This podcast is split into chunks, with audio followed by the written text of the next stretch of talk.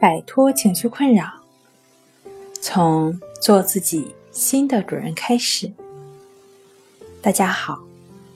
欢迎来到重塑心灵，我是主播心理咨询师刘星。今天要分享的作品是哪些因素容易促成余光强迫症？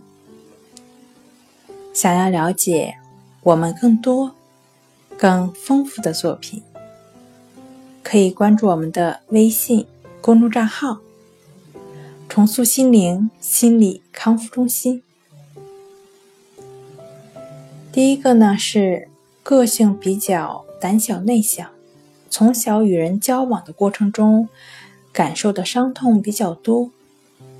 受到过他人的攻击、侮辱，与人交往。内心有强烈的不安全感，当然，这自然也影响了个体掌握良好的社交技巧，无法得到群体的接纳和认同，缺乏归属感等等。第二，一些内向敏感的朋友，某次因为感觉旁边的人对自己过多的关注，比如。上课时或者上班在办公室的时候，觉得旁边的人在注意他们，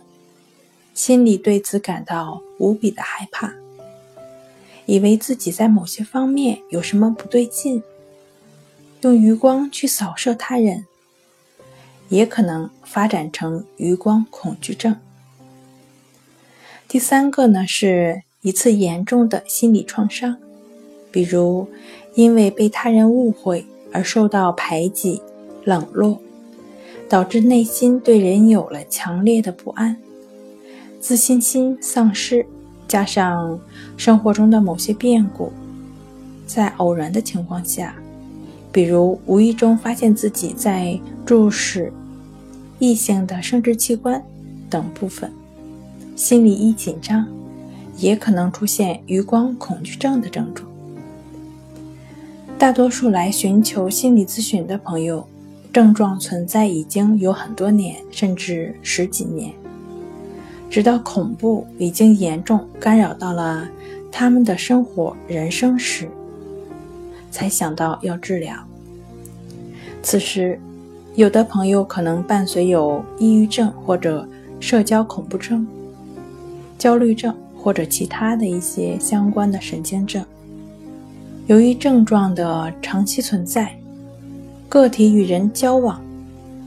这样的需求也可能会受到了影响，而且大脑会持续的感觉到紧张、焦虑，所以会影响大脑的状态，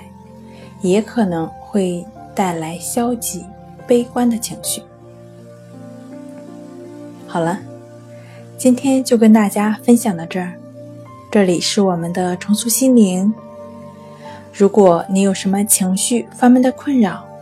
都可以在微信平台添加幺三六九三零幺七七五零幺三六九三零幺七七五零，即可与专业的咨询师对话。你的情绪，我来解决。那我们下期节目再见。